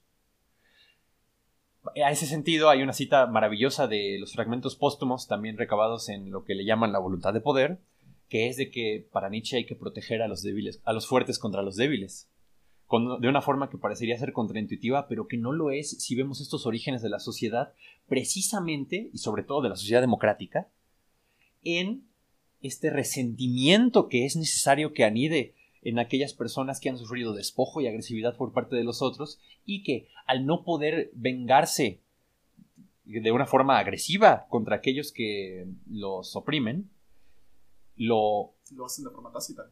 Lo, lo cultivan dentro de sí y después lo ejercen primero hacia adentro, en la voluntad vuelta contra sí misma. Vean cómo la cultura es alguna clase de voluntad vuelta contra sí misma en la forma del super yo, porque también el super yo de una forma radical se puede volver contra sí mismo. Y eh, en, la legislación eh, pretendidamente igualitaria. Vemos cómo en Freud también hay esta vena que se puede extraer de la dificultad de, establecer los preceptos éticos a la forma kantiana, es decir, ilustrados, de, ver a los demás como fines en sí mismos, todo este tipo de cosas, con la economía libidinal de las personas, ¿no? ¿Cuál es la, verdadera dificultad de tener una serie de instintos que querríamos dominar de una forma total y absoluta para alcanzar este ideal de la cultura?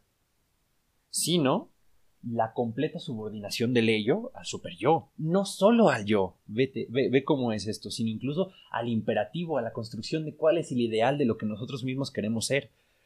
En ese sentido, yo creo que el texto fundamental es la crítica de la razón práctica de Kant. Ahí dice precisamente cómo solo es moral y lo que distingue a lo moral de todos los demás actos es que es aquello en lo cual no participa ninguna clase de contenido patológico, es decir, de contenido sentimental. Vean cómo Freud entonces se, encuentra aquí en las antípodas, ¿no? De lo que es el término de las sociedades entendidas de forma eminentemente moderna e ilustrada y el advenimiento de las sociedades posteriores a la Segunda Guerra Mundial, con una subjetividad completamente distinta. ¿Cómo hoy en día, entonces, este superyo cultural ya no es el de la dominación de los instintos y el de ceder el propio placer y el goce, sino eh, de una forma en la cual Lacan supo ver de una forma extremadamente fina, se convirtió en lo que hoy en día es el imperativo del goce. Hoy ya no tenemos un super yo cultural porque, como decía Nietzsche, ya nosotros ya, ya no somos heroicos. El último hombre ya solo quiere ser feliz y de una forma aparte extremadamente bastardizada. Superflua. Sí, claro, profundamente superflua. ¿Por qué? Porque el último hombre ve su felicidad y se relaciona con ella como la administración de sus pequeños placeres, ¿te das cuenta, no? Y mi pequeño placer por aquí, en la noche me tomo un somnífero para dormir bien, sueños agradables, una vida que no me sea demasiado displacentera, pero no tiene nada de heroico, no tiene un objetivo que va más allá, no tiene realmente aspiraciones grandes, no tiene nada de grandioso. El último hombre es un hombre pequeño, empequeñecido, cabría decir.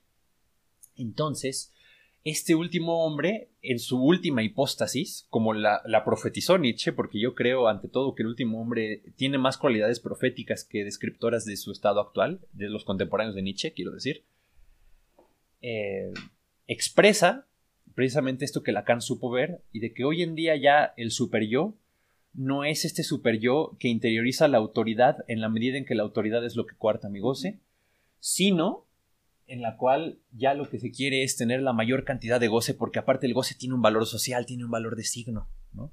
Ya no queremos simplemente gozar, sino aparecer como aquellos que gozan mucho. Ve, esto en, las redes sociales, se ve clarísimo cuántas personas no comparten eh, imágenes de fiestas todo el tiempo y lo que quieren ver es yo quiero transmitirme a mí mismo como una persona que goza y que no cesa de obtener placer tras placer. ¿Por qué? Porque tenemos un imperativo cultural, es decir, la cultura contemporánea del capitalismo moderno, que trastoca profundamente las subjetividades, ha convertido en el goce en un fin, y no solo en un fin cualquiera, sino en el fin último de la cultura misma. Eh, esto Freud obviamente no estaba en condiciones de verlo, porque este es un texto, como ya dijimos, de 1930. Pero Lacan, en cambio, que murió en los 80s, a principios de los 80s, eh, por supuesto que lo pudo ver y pudo ver cómo e, esta expresión, por ejemplo, no sé si tú lo has visto, eh, en, lo que le llaman el, FOMO, ¿no? El Fear of Missing Out, famoso, que ya eh, ese miedo de perderse de las cosas es en realidad el miedo de no sentir un determinado placer que podrías haber sentido y entonces el superior ahora se obsesiona con eso. Es igualmente riguroso porque igualmente te castiga y hace que sientas culpa, ¿no? Ante un, cuando no gozas precisamente. Esto lo pueden ver sobre todo mientras más jóvenes sean los que escuchen este podcast hoy, eh, más se van a poder, yo creo, identificar con ese respecto. Jamás nos sentimos tan culpables como cuando no gozamos algo que sentimos podíamos haber gozado. Piensa así, por ejemplo, eh, en que la infidelidad, por ejemplo, en las relaciones hoy en día, está disparada. En Tinder, por ejemplo, que las personas eh, una vez leí esto en un estudio de que la enorme mayoría de las infidelidades se daban a través de Tinder. Y eso no se da realmente, fíjate qué, insidioso es, por una verdadera insatisfacción con tu pareja. Es decir, eso, eso no pasa, jamás ha pasado. Uno no es infiel por venganza o por infelicidad. Es infiel porque las personas están obsesionadas con el sexo que no tienen.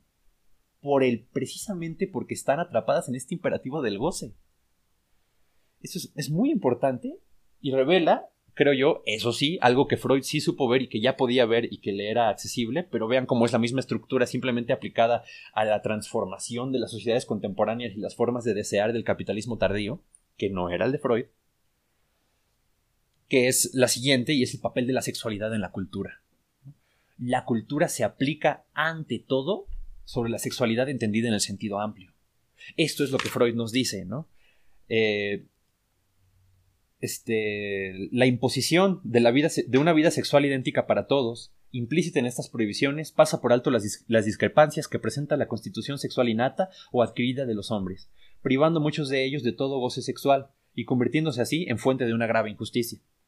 El efecto de estas medidas restrictivas podría consistir en que los individuos normales, es decir, constitucionalmente aptos para ello, volcasen todo su interés sexual, sin merma alguna, en los canales que se le han dejado abiertos, pero aún el amor genital heterosexual, único que ha escapado a la proscripción, todavía es menoscabado por las restricciones de la legitimidad y de la monogamia.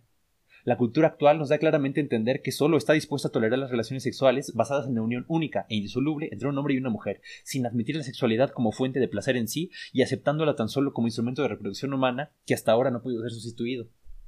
Ese es el elemento moderno de Freud. parece que, no sé, me acabo de dar cuenta de esto uno pensaría a primera instancia que la cultura está fundada sobre el dominio de la técnica, la tecné, si se le quiere ver en, su sentido griego original. Sin embargo, parece que la cultura contemporánea realmente está fundada en un ideal del otro, pero no el otro como una diferencia de mí, sino como mi mismidad. Es decir, un mm. otro que tiene mis mismas características, un otro al que, con el que puedo dividir el trabajo porque posee exactamente la misma fuerza de trabajo que yo. Claro, el otro en cuanto participa, por así decirlo, de un mismo ser genérico tuyo. Exacto. Sí, sí, sí, sí, sí. Mm. Aquí podemos ver, creo yo, una de las intuiciones fundamentales de, solo como paréntesis, de, de Adorno y de Horkheimer en la dialéctica de la ilustración, cómo en realidad el proyecto de la modernidad se ve definido por esta reabsorción de todo lo que está en los márgenes y que escapa a este ideal, a este proyecto. Y es, cierto, ¿no? Parecería ser que solo nos podemos relacionar con la alteridad si la traducimos. Parecería ser de, y es que claro que sí, ¿no? Aquí todos somos iguales. Todos somos fines en sí mismos. Todos somos fines en sí mismos, pero precisamente a condición de que hay unos que se dejen afuera. Ve, por ejemplo, este, claro, es que aquí todos pueden votar, somos un régimen democrático. Y, pero si tú no eres ciudadano, no votas. Si eres migrante, no votas. Si eres menor de edad, no votas. Pero todos somos iguales. ¿Ves cómo la igualdad en realidad no es tan igual y siempre se funda sobre esto, este registro de alteridad que deja fuera? Sí, sí, sí, es, muy interesante lo que dices y es, cierto y se puede ver en, en la cultura como en tanto proyecto moderno. Que cabe decir que la cultura en la antigüedad era otra cosa y era una cosa muy diferente y parecería ser que la modernidad sí tiene una esencia propia. Pero bien, eh, regresando a esto que yo decía de la sexualidad, eh, ve así cómo esta es la, la, El entendimiento freudiano emana de lo que Foucault llamaba las sociedades disciplinarias. El sujeto, tal y como lo entiende Freud y lo descubre, es el sujeto de la sociedad disciplinaria, sin duda alguna, es decir, el sujeto que se relaciona con el poder ante todo como algo que lo reprime, no como algo que lo administra.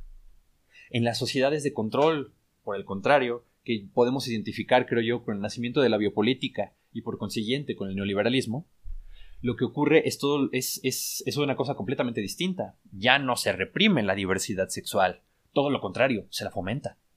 A menos de que vivas en, en un estado fundamentalista islámico en el Medio Oriente. Pero en nuestras sociedades occidentales no solo se fomenta, sino se. Se celebra. Se celebra, claro, y, y, aparte se mercantiliza, ¿no?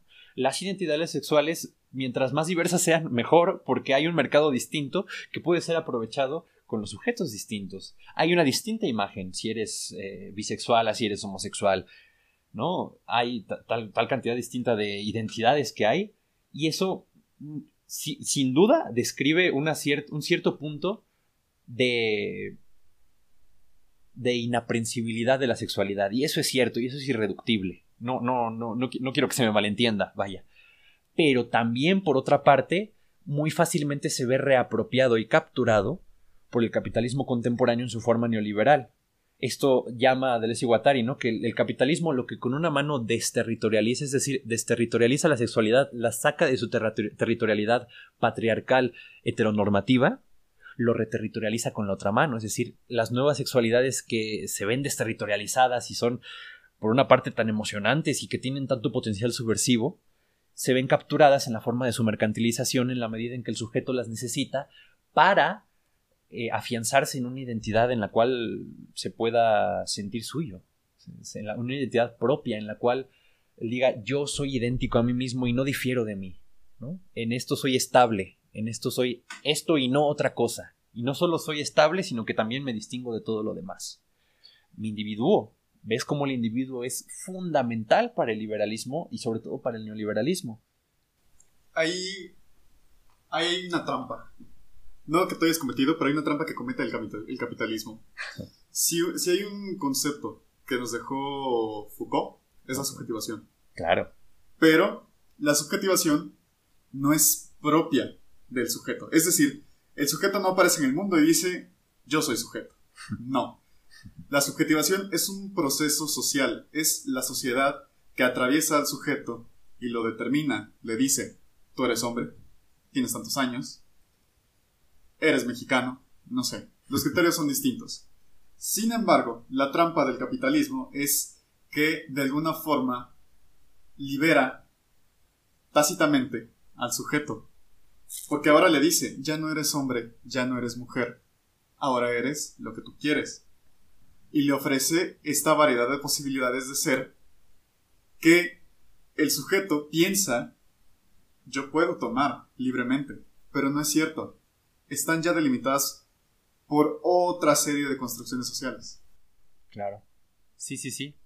Y precisamente creo yo lo, lo, fundamental de Foucault es como la subjetivación en tanto en tanto algo que ejerce el poder eh, adquiere un cariz completamente distinto con el advenimiento de la biopolítica, en la medida en que el poder ya no se entiende como esta facultad de dar muerte y de taxar la producción. ¿Ves? ¿Ves? En, la época feudal, eh, por ejemplo, ese es un ejemplo claro de Foucault, ¿no? El, el siervo puede trabajar la tierra con el método que él quiera, es relativamente libre de, producir, pues, qué cultivo quieres hacer, pues más o menos el que tú quieras, pero siempre se taxa el señor en una determinada parte de esa producción y si el siervo se saliese de lo que le toca en un sistema de castas más o menos territorializado, le dan cabeza. Pasas por la guillotina, es decir, es poder de dar muerte. En cambio, con el advenimiento de la biopolítica, el poder ya no es el poder de dar muerte, sino de administrar la vida. En, ese sentido, entonces, ya lo que se quiere es que la vida sea productiva. Es, la, la, frase, como yo la entendí alguna vez y la escuché, es de lo que se trata es de producir cuerpos políticamente dóciles y económicamente rentables. Eh, y creo que con bastante éxito, por cierto, lo ha logrado. Y precisamente ah, para terminar, creo, ahora sí, que creo que nos emocionamos con esta última parte, eh, que fue muy, rica la discusión, eh, el papel de la sexualidad precisamente en relación a la cultura. Esto que dice Freud es la hipóstasis particular de cómo trata la cultura de su tiempo a la sexualidad hoy en día la trata de otra forma, pero que no deja de ser insidiosa, no deja de causarle al sujeto extremados malestares. ¿Y por qué? Porque, como dice Freud, y Abrosita, a veces queremos advertir que la presión de la cultura no es el único factor responsable, sino que habría algo inherente a la propia esencia de la función sexual que nos priva de la satisfacción completa, impulsándonos a seguir otros caminos. Cierro cita. Eh, creo que ahí está la clave de precisamente cómo la sexualidad, en tanto la forma más intensa del deseo, no puede ser capturada del todo. Y en la medida en que no puede ser capturada del todo, precisamente es el objeto de aquello sobre lo que se aplica el superior cultural. Es cierto. sin embargo, aunque no puede ser capturada del todo, sí el sujeto puede encontrarse llenado de ella. Sí. ¿En qué medida lo piensas tú? ¿Cómo, cómo ser un ejemplo? Eh, pensaba en, este, en esto que estábamos diciendo acerca del, capitalismo. La sexualidad del sujeto no se ve abierta, donde el sujeto sí dice auténticamente yo soy lo que, lo que quiera hacer. Sino que se ve capturada dentro de estas posibilidades que le ofrece el capitalismo. Tú eres, tú eres gay, tú eres lesbiana, tú eres transexual, tú eres queer, no sé.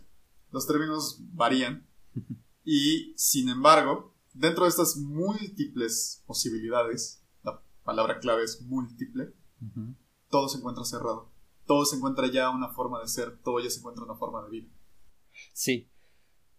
Sí, y creo sobre todo porque eh, todas esas sexualidades que se ven por un lado liberadas, se ven por el contrario sobrecodificadas en el capitalismo, porque no son opciones realmente, sino son opciones que pueden ser mercantilizables, que son susceptibles de eso mismo, ¿ves? Por eso la, sexualidad en la medida en que se entienda como algo que se consume, en cierto punto, vean, véanlo en, la industria pornográfica, clarísimamente, ¿no? Cada vez hay más categorías porno. ¿Por qué? Porque el capitalismo en la administración de la vida ha fomentado la, la diseminación de distintas preferencias sexuales, no solo en términos de la identidad sexual y del objeto de nuestra sexualidad, sino también de una serie de perversiones, de distintas cosas, cuyo anidamiento en los sujetos, lejos de verse reprimido como en la época de Freud, se fomenta, pero se fomenta precisamente porque ahora vean, se puede categorizar en distintas categorías pornográficas, por ejemplo, y hay un porno que le puedo vender a este sector del mercado absolutamente específico y hay una banderita que le puedo vender a este otro sector en específico, ¿ves? Y esto no solo ocurre con las identidades sexuales, sino también, por ejemplo, con las identidades políticas. Las identidades políticas se ven desterritorializadas por un lado, pero también porque se ven despojadas de su práctica concreta y entonces se convierten en una práctica identitaria propia de las sociedades contemporáneas.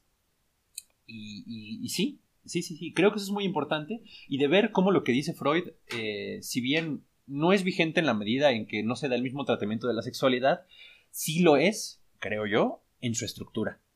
¿Por qué? Porque la cultura lo que hace es siempre funcionar por medio del super yo. Vamos a hablar eh, en nuestra siguiente entrega, en la segunda parte en la que vamos a hablar de las últimas cuatro partes del malestar de la cultura, del super yo y su relación con la culpa, y de cómo eso se vincula esencialmente con la cultura y de cómo ahí está precisamente el malestar en la cultura. en sus formas contemporáneas, que creo que es lo que más nos va a interesar, de ver cómo la culpa funciona hoy en día en nuestra subjetividad cínica y pretendidamente libre de este hedonismo liviano. Eh, con la misma estructura que ya nos adelantó Freud en el malestar de la cultura. Pero bueno, yo creo que eso es todo por mi parte. No sé si tú, si tú quieras agregar algo más. No, creo que las conclusiones han sido bastante puntuales. Perfecto. Entonces por hoy nos despedimos. Muchas gracias por habernos escuchado y hasta la próxima semana.